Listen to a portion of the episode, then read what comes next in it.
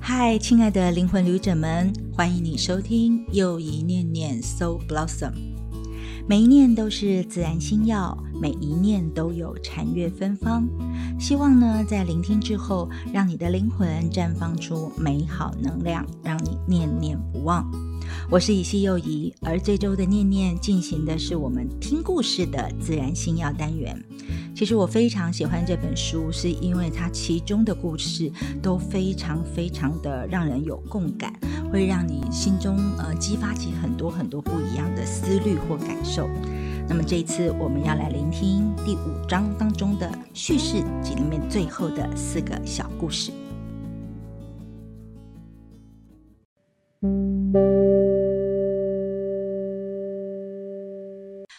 每个故事都是自然星药，这是 Rachel 医生带给我们在作品里面他生命当中经历的许多故事。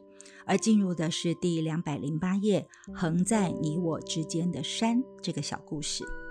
他是这么说的：彼此梳理的方式或许非常的简单。有位癌症病人告诉他说，没有患病之前的日子是怎么过的。那个病人说：“我和儿子会去爬山，而且专找困难的山爬。两个人呢，爬山的时候是并排，一直爬到山顶；但下山的时候又是另外一种方式，总是一前一后，直到走进车子里，然后开车回家。回想起来，我清楚的记得有多次这么爬山，却彼此没有说什么话。”根据孩童心理学的说法，这样的情形可称之为叫做各玩各的。它常见于两三个小孩的玩耍当中。你不要看孩童有一样的沙桶或者是一样的玩具，玩起来的时候却不见得一定都是一起玩，却经常都是独个儿，很少会玩在一起。与其说他们不喜欢跟别人玩，倒不如说他们喜欢一起玩各玩各的游戏。而那位病人把这套心理学的道理对照跟儿子之间的关系，觉得分毫不差。那位病人说：“先前我实在不晓得怎么办比较好，于是把儿子找来坐下来谈，问他说对生活中的一些看法。然后我才头一遭明白儿子是个什么样的人，心里是怎么想的，到底什么对他最重要，是什么促使他努力。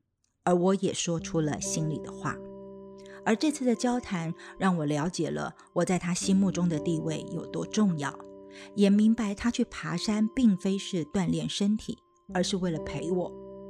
有时候我们就光坐着，没什么交谈，但却觉得内心彼此相通。之前我们之间有座山挡着，只是我始终不晓得。瑞秋医生说，许多人的生活就是这样，虽然有家庭，也有事业。但和大家就是串不起来，而感到十分孤独。而这种现象在医界里面更常见。在给病人看病的时候，医病双方谈的都只是病情、症候、治疗，从来不曾去认识或了解对方。而问题就出在这，无怪乎我们都觉得孤独。第二个小故事，我们来到了第两百一十页，叫做《意义的神奇力量》。Rachel 医生说，这则故事是由一位名叫哈利的医生告诉他的。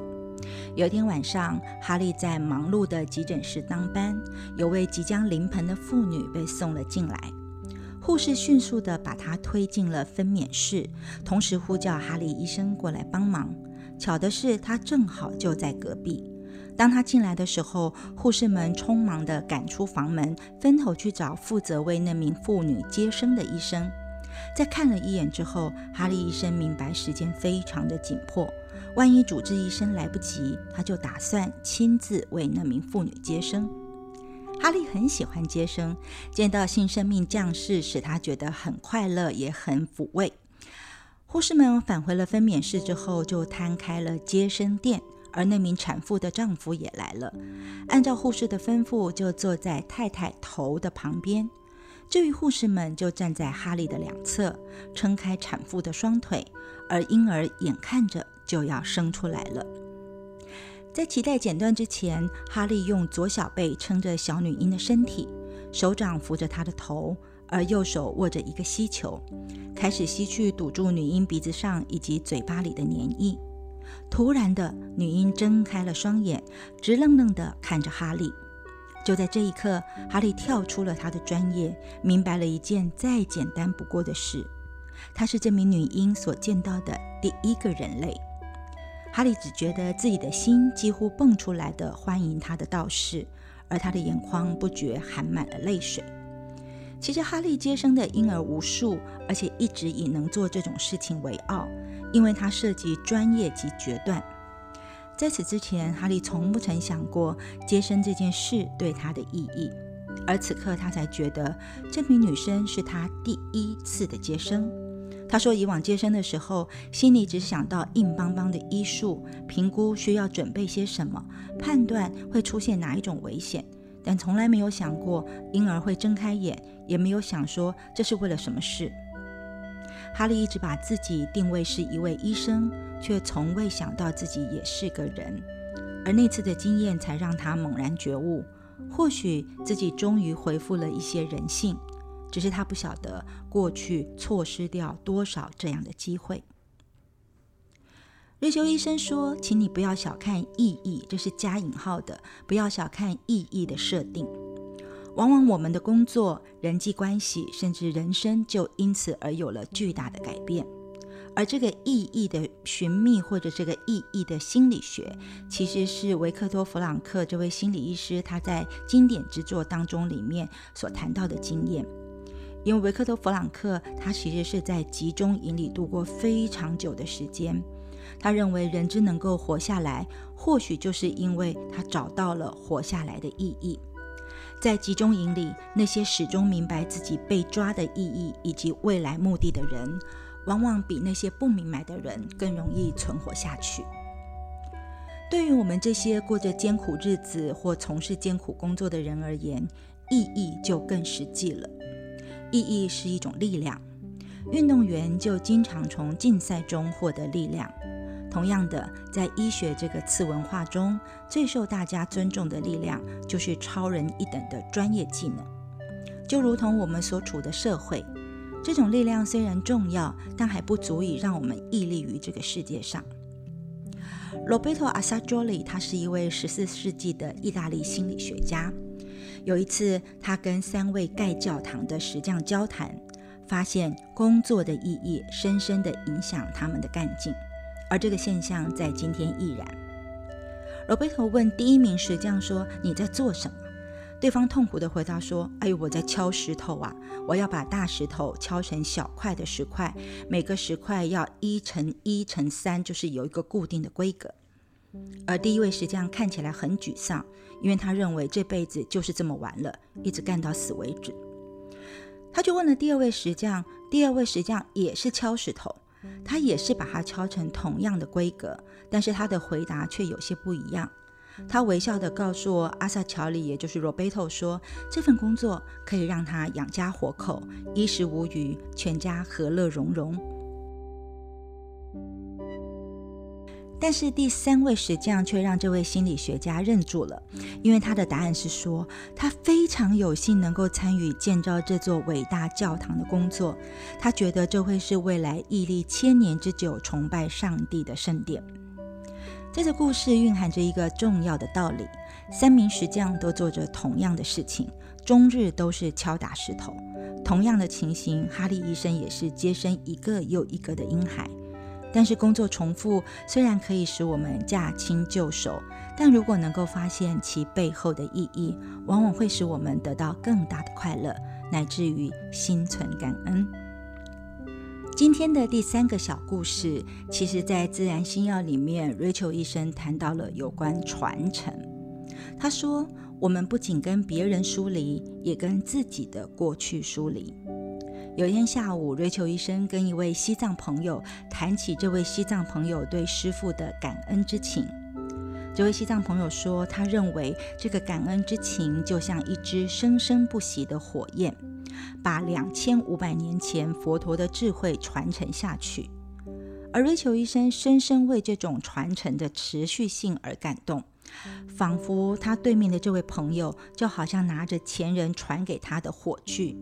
我尤其忘不了谈话结束时候那位西藏朋友说的那句话：“他对瑞秋医生说：“Rachel，传承就是我们的力量。瑞秋医生说：“我怎么从来就没想到这一点呢？”他身为一名电脑时代、数位时代的医生，他常常感到十分自豪，因为拥有最先进的诊断以及治疗的器材。相较于过去，后者就显得幼稚与过时。隔了没几天，瑞秋医生去教课。它是一只一所坐落在小山上的医学院，白色的建筑错落有致。而那堂课上的题目叫做“未来医学”。在热烈的讨论之下，他们发现，为了给病人更好的照顾，医事人员在面对时间压力、经费考量下，滋生出更多的焦虑。加上政府的强行控制以及大企业的干预，再再都使得所期望的结果其实是得不着的。所以瑞秋想起了西藏朋友所说的传承，所以他就把这样的观念告诉学生。他说，那位西藏朋友对他讲述的经历。他讲到说，中共的政权是如何迫害西藏人，摧毁他们的信仰。如果他们没有这种传承的力量，西藏文化很可能早就在剧烈的动荡的环境下灭绝了。而在课程的最后，Rachel 医生提醒学生们，他们所在学的这所学校创办的精神，他创办的精神叫做教学、研究及服务。而这三个字眼，它是从罗马神话当中医神的神庙里面直接传承而来的，数千年来未曾中断。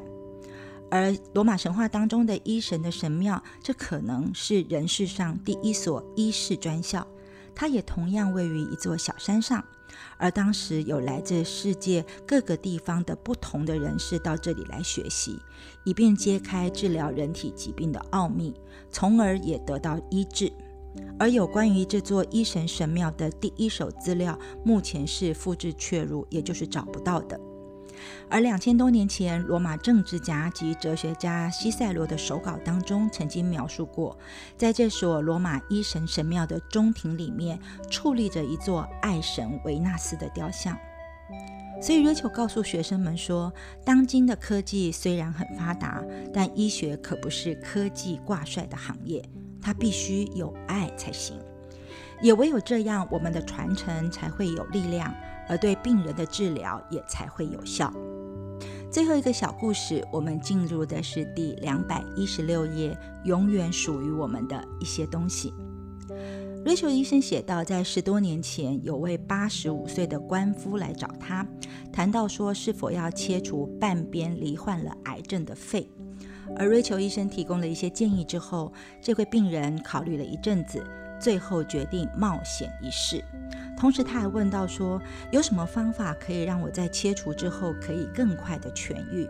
而瑞秋医生的建议是多运动、注意饮食，甚至也可以服用中药和针灸。在好奇心的驱使之下。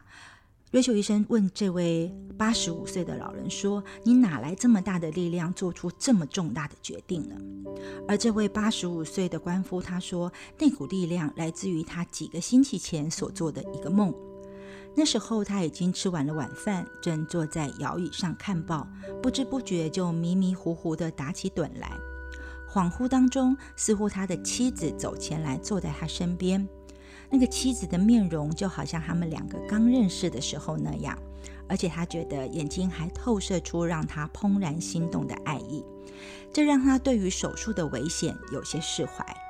随后呢，在梦里他又看见有一位老友也走进房间，就站在妻子所坐的椅子后面，而他的脸也散发着深厚的友情。当他对这位朋友微笑回礼的时候，却又看见自己的兄弟就站在朋友的身旁，正以手足之情的目光看着他。就这样，在梦里面包含了家人和朋友、师长和学生、儿女和孙子，甚至还有家中的宠物，一个接一个，每一位都满怀着关爱之情出现在他的眼前。前前后后差不多有五六十位，不但挤满了房间，并且挤到了客厅。他马上就明白了在家人亲友前的重要性，从而他也晓得自己并不孤单。不管手术的结果如何，相信所做的决定是正确的，这让他内心的恐惧一扫而空。而瑞秋医生听完他的叙述，泪水在眼眶中打转。他望着这位可亲的老先生，一个在家人和亲友中具有重大意义的生命。他说：“这是多美好的一件事啊！”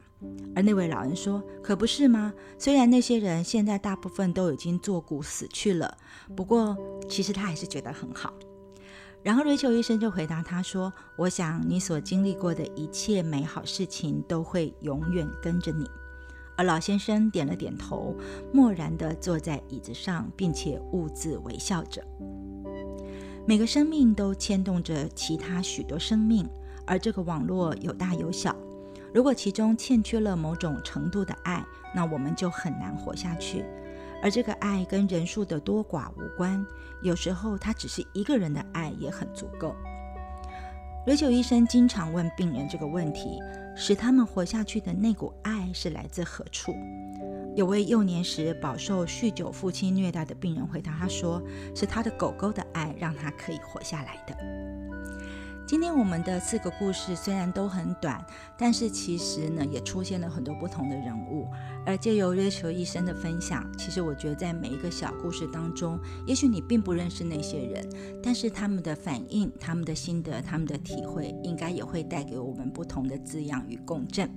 所以呢，希望呢你也可以知道，每一个故事真的都是自然心药。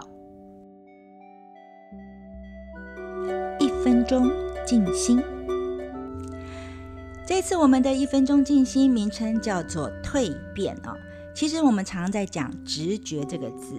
但直觉呢叫做 tuition 哦，那这个英文字呢字源是中世纪晚期英文当中有一个叫做 tuition 的字，那这个字呢其实原本的意思是有照顾跟引导的意思，所以换句话来说，虽然我们一直讲直觉，但是直觉是我们自己内在受我们托付的那个人哦，所以信任并遵循直觉里面有一个最鲜明的例子，就是毛毛虫它吐丝结茧，然后破蛹而出，变成美丽的蝴蝶的过程，意思就是说，当你相信自己的直觉，你知道你会经历过这些变化，那你也会知道，在所有变化的过程当中，你的生命会照顾你、引导你，你的直觉也会带领你、引导你，然后经历过同样变化巨大的个人的历程，但是你会因此而有所成长。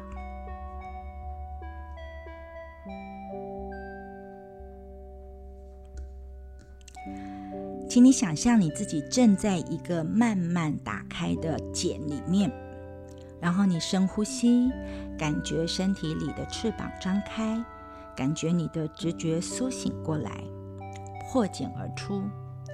你吸气，然后你呼气，再吸气，再呼气，在每一次的呼吸之间，每呼吸一次，你的直觉就会变得更强。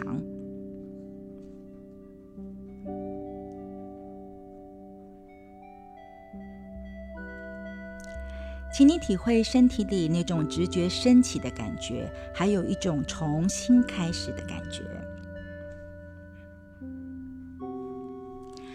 非常感谢你的聆听，希望你会喜欢今天跟你分享的所有的小故事。当然，也期待在下周四的晚间继续让又一念念陪伴你。